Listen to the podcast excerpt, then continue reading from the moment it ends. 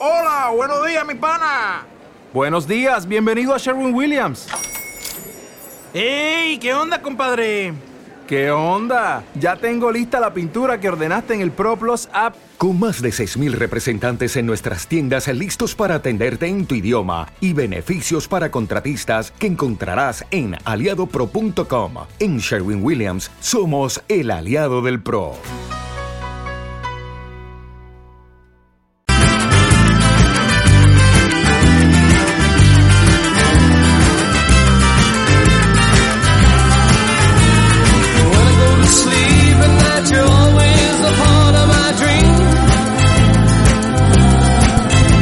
Continuamos en Onda Aragonesa, en las mañanas de Onda Aragonesa, las 10 y 10 minutos de la mañana.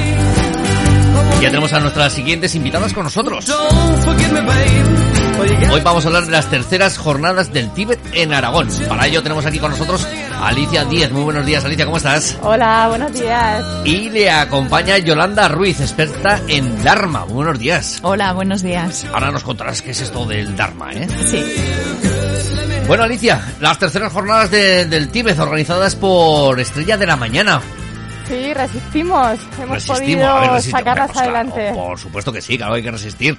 Que, ¿Cómo va la preparación de estas terceras jornadas del Tíbet en Aragón? Pues la verdad es que un éxito. Tenemos ya un montón de personas inscritas que han contactado y bueno, pues con la dificultad de los aforos y las restricciones que nos gustaría que llegase a más gente, pero bueno, pues eh, contentas. Bueno, es lo que tenemos, ¿no? Actualmente tenemos que, que estar con esta pandemia. Ya vendrán tiempos mejores. La cuarta edición pues ya será pletórica cuando hayamos hablado en pandemia de la pandemia en pasado y bueno, que se puedan hacer todas las actividades como estábamos acostumbrados anteriormente, aunque ha habido cosas que se van a quedar para, para siempre, ¿no? Es decir, cosas como las comunicaciones, las telecomunicaciones, eh, todo este tipo que, de comunicación que estamos haciendo ahora a través de redes sociales y todo esto, pues bueno, pues, pues puede ser una cosa más a sumar para próximas ediciones. Esa es la idea. De hecho, esta edición va a ser la primera que vamos a dar la posibilidad de hacer una conexión también vía online para todas aquellas personas que les apetece asistir y empaparse de todo lo que se va a suceder en las jornadas, pero por un motivo u otro no puedan acudir. Abriremos una sesión online y bueno, es una de, de las cosas que yo creo que nos van a quedar a, a todo el mundo, ¿no? La experiencia virtual que se ha instaurado para, para quedarse. Claro, y además este año lo habéis elegido en unas fechas en las que encima con un paisaje ya mucho más tibetano, ¿no? Sí, la verdad La que sí. filomena esta que nos ha venido, menudo fin de semana nos ha dejado de, de nieve por todo, por todo España. Mm. Bueno, oye, eh, te acompaña Yolanda Ruiz, que es experta en Dharma, que es una enseñanza budista y medicina tibetana. Eh, bueno, sobre estos temas, Dharma y Medicina Tibetana es la- un ciclo de tres conferencias.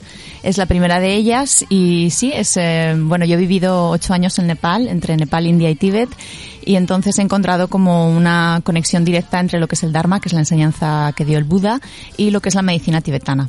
Hay una, un tronco común, eh, una filosofía, una manera de vivir o de entender la mente y el cuerpo que mm, relaciona ambas disciplinas y bueno, voy a aportar lo que me ha enriquecido estos años de vivencia allí y voy a compartir aquí con los zaragozanos toda esta experiencia.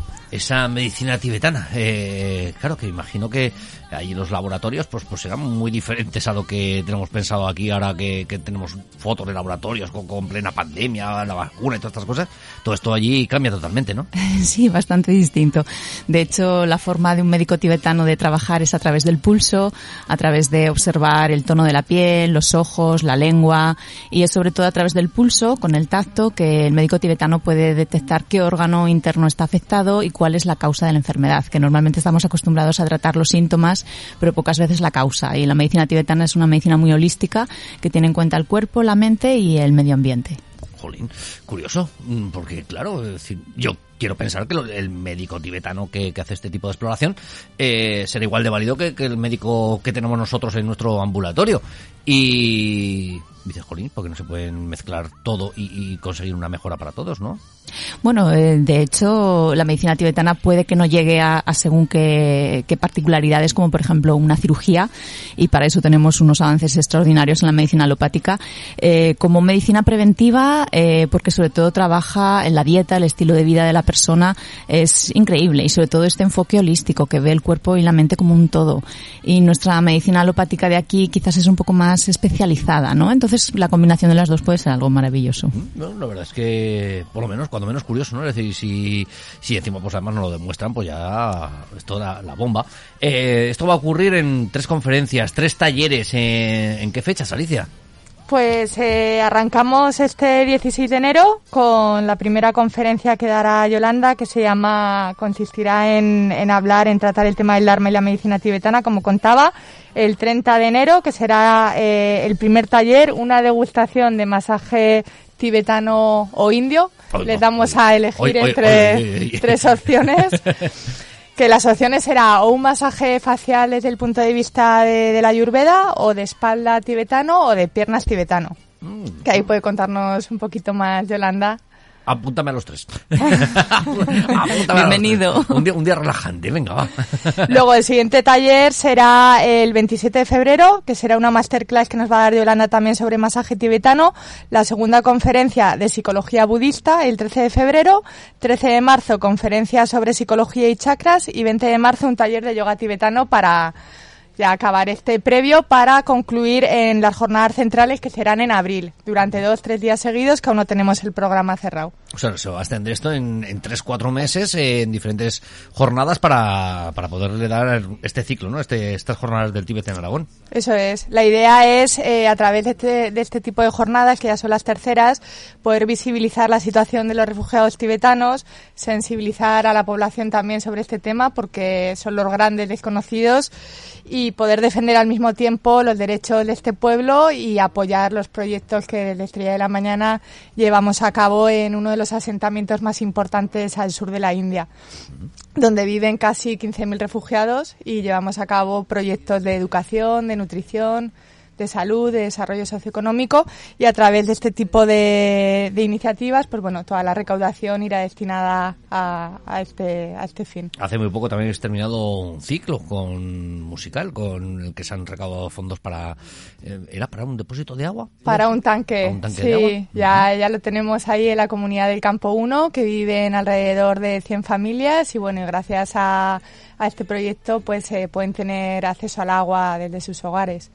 Claro, porque además, eh, no sé, a lo mejor pensamos en un desierto y dices, pues bueno, en un desierto, pues a lo mejor para conseguir ese agua pueda ser más, más complicado, ¿no? Y a lo mejor, pero claro, estamos hablando de, sitios con una altitud importante, eh, donde sí que existe mucha nieve, existe, eh, existirán fuentes hídricas eh, importantes, pero que se que no puedan llegar a tener un agua corriente en, en un lugar así, ¿no? Claro, en este caso el trabajo es con los refugiados que viven en India, al sur de la India, y la India, bueno, es un, un país, un continente que es siete veces España, entonces hay muchísima variabilidad eh, climatológica, geográfica, donde tenemos los proyectos que se la...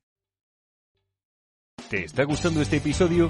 Hazte fan desde el botón Apoyar del podcast de Nivos.